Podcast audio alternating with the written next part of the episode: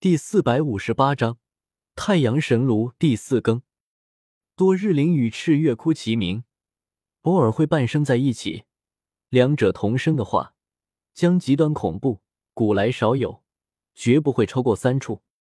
修公子，你看到了什么？姚希忍不住急切的问道。有些不对。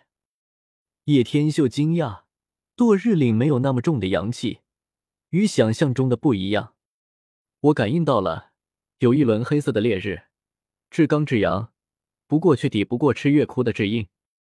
瑶光圣子开口：“没错，隐约间有一轮黑色的太阳，烙印在遗迹间。”瑶池圣女蹙眉说道：“这是传说中的堕日岭，与赤月窟齐名，两者半生的话，神来杀神，佛来是佛。”叶天秀答道，而后又道。不过有些不对劲，至刚至阳的气势略显不足。什么？这是堕日岭？竟然是这个地方？这难道是恒宇大帝练兵之所？瑶光圣子、瑶溪、瑶池圣女全都惊呼。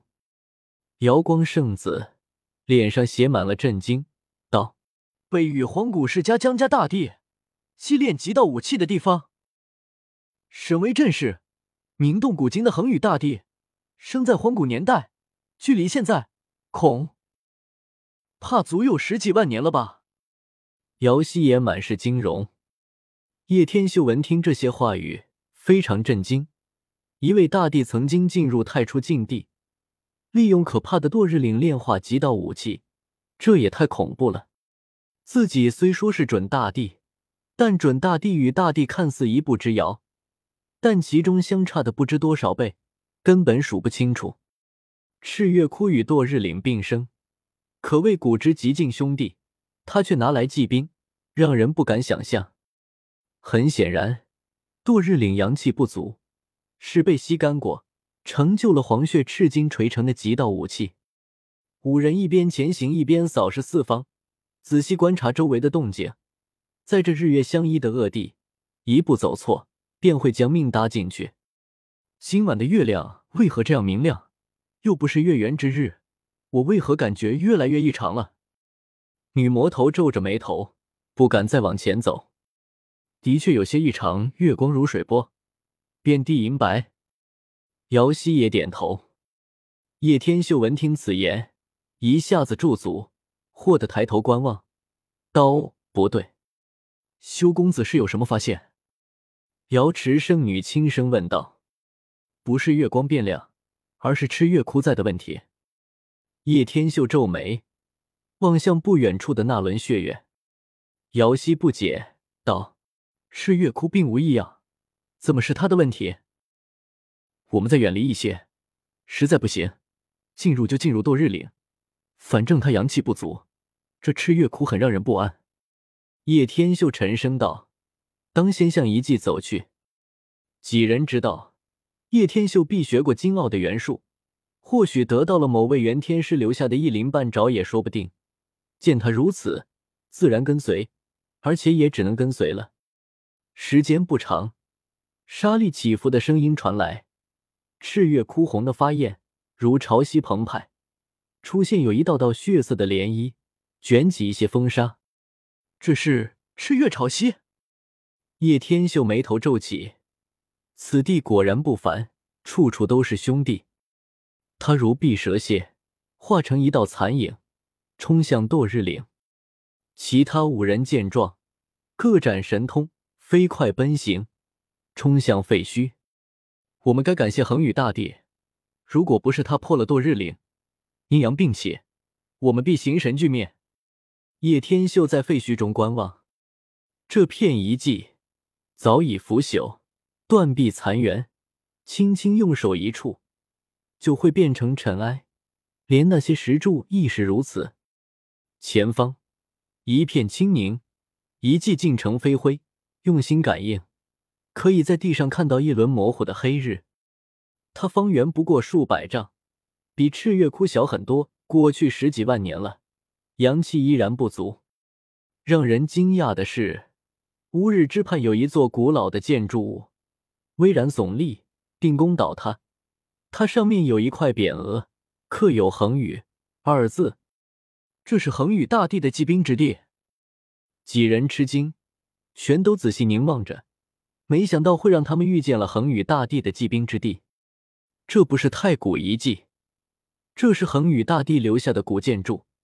传说他耗时数年有余，独在太初禁区淬炼极道武器。这是他昔年的居所，虽然已经蒙尘，但依然屹立不倒，有道运在流转。这是何等的大气魄！别人进太初禁区全都心惊胆战，皇主都要服尸，而他却在此隐居数载。几人没有开口，但却都做了一致的选择，向那座古建筑走去。恒宇大帝的故居，也许会留下什么不寻常的东西。这座建筑物以巨大的原石堆砌而成，非常宏伟，给人以大道如天、高不可攀的感觉。此乃恒宇大帝的道。这么多的尸骨，几人靠近之后，全都纷纷变色。方才被建筑物所挡，未能见到那些是故意。此刻来到近前，发现古老的建筑物另一侧，骸骨一具具堆成了一座小山。纵然过去十几万年了，那些骨头都在闪烁点点光辉，足有上百具，大多都是人形，但明显不是人族。这些骨头都在发光，可想而知威力之恐怖。恒宇大帝太可怕了。果然不愧为人族古来有数的强者之一。他一个人足足杀了这么多可怕生物，传出去的话，定然会震动天下。根据这些骸骨来判断，绝对都是顶级的存在。这五人全都彻底被镇住了，跑到太初古矿来大开杀戒。唯有古之大帝敢如此。恒宇大帝太让真人震惊了，在这里杀生。一杀就是上百，这可都是绝顶强者啊！骨头至今都在闪华，一切都只为了祭出一件极道武茶。